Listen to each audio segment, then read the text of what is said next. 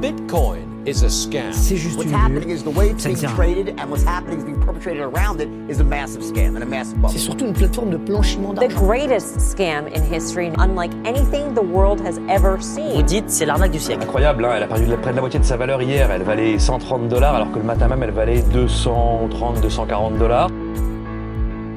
Bonjour à tous, ici Louis de Radio Nakamoto. Cette semaine, nous allons fêter les 10 ans de Bitcoin. Pour marquer le coup, on va vous proposer une petite série de podcasts sur son histoire, et j'avais envie de commencer par l'avant Bitcoin d'un point de vue technologique. Que s'est-il passé avant ce 31 octobre 2008 où le monde a entendu ce nom pour la première fois?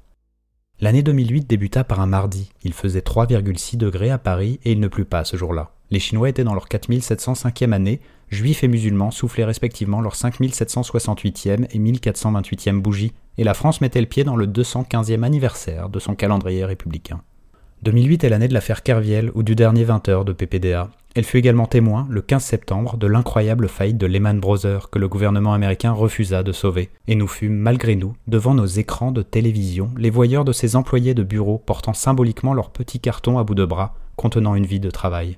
Le 4 novembre, le monde vibra devant l'élection de Barack Obama, qui, par sa puissance symbolique et historique, avait occulté à elle seule les bonheurs et malheurs de cette huitième année de notre ère.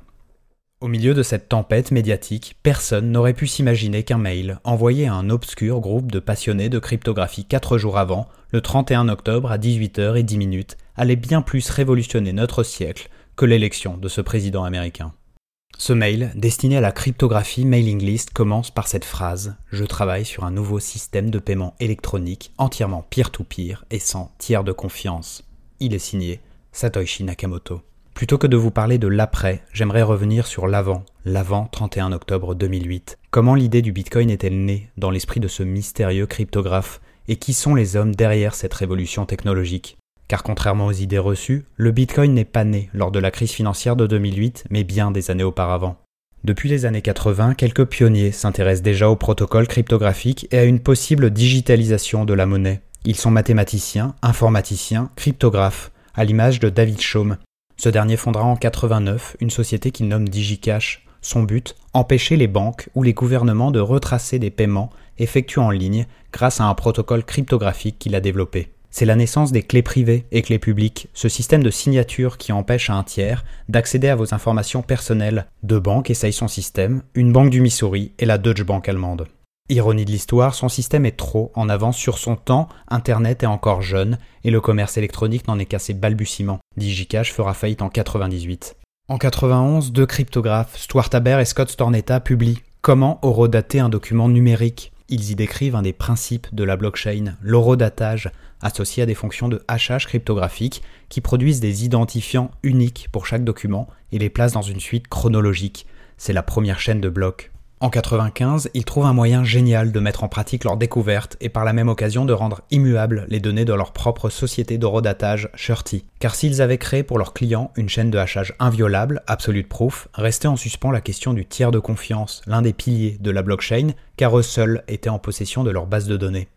Ils vont donc se mettre à publier, chaque semaine, l'empreinte numérique de leurs données dans les petites annonces du célèbre New York Times. Grâce à cette suite de caractères incompréhensibles, ils rendent impossible à quiconque, y compris eux-mêmes, de modifier les enregistrements de leur base de données. La seule solution aurait été de dérober les 500 000 exemplaires du New York Times au petit matin pour les remplacer par des numéros falsifiés. 13 ans avant le Bitcoin, ils avaient donné naissance au concept du registre distribué.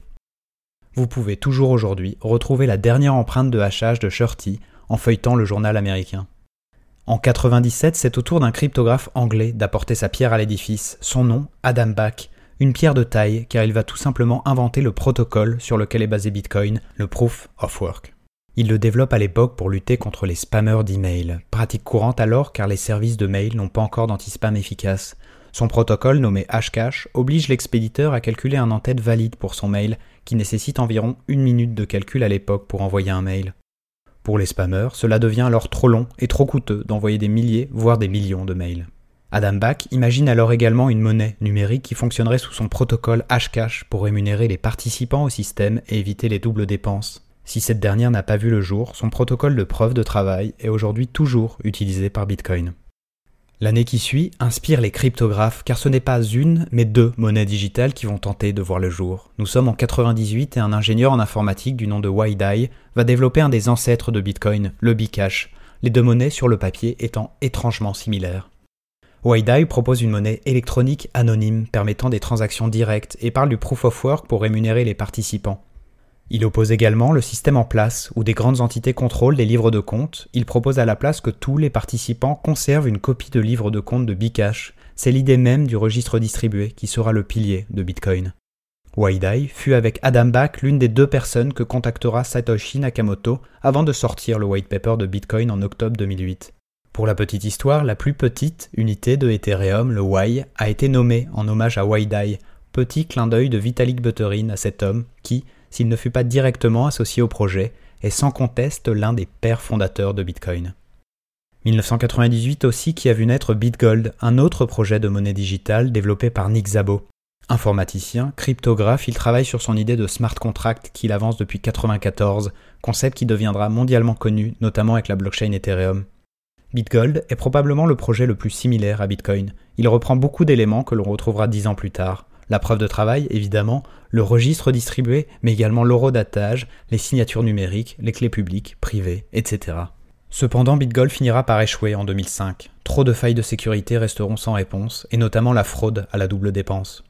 Aujourd'hui encore, beaucoup pensent que Nick Szabo et Satoshi Nakamoto sont la même personne, même si cela n'a jamais été prouvé.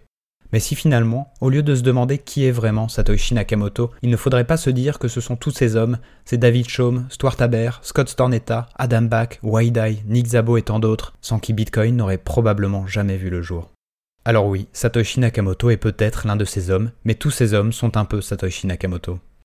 L'aventure Bitcoin commence le 18 août 2008. Le domaine bitcoin.org est réservé par un certain Satoshi Nakamoto. Il utilise à l'époque Anonymous Speech, un service qui permettait d'enregistrer un nom de domaine sous un pseudo en réglant avec des cartes prépayées. Le 31 octobre, dans le célèbre mail où tout a commencé, on retrouve le white paper de Bitcoin. On pourra y lire ce passage qui résume l'essence même de Bitcoin. Ce dont nous avons besoin, c'est d'un système de paiement électronique fondé sur des preuves cryptographiques, au lieu d'un modèle fondé sur la confiance qui permettrait à deux parties qui le souhaitent de réaliser des transactions directement entre elles, sans avoir recours à un tiers de confiance. C'était l'avant 31 octobre 2008 et les innovations technologiques qui furent les piliers de Bitcoin et de la blockchain.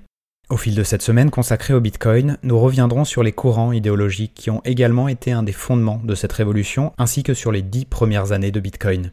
Merci de m'avoir écouté jusqu'au bout. N'hésitez pas à nous suivre sur Twitter ou à nous rejoindre sur Telegram pour prolonger le débat. À bientôt.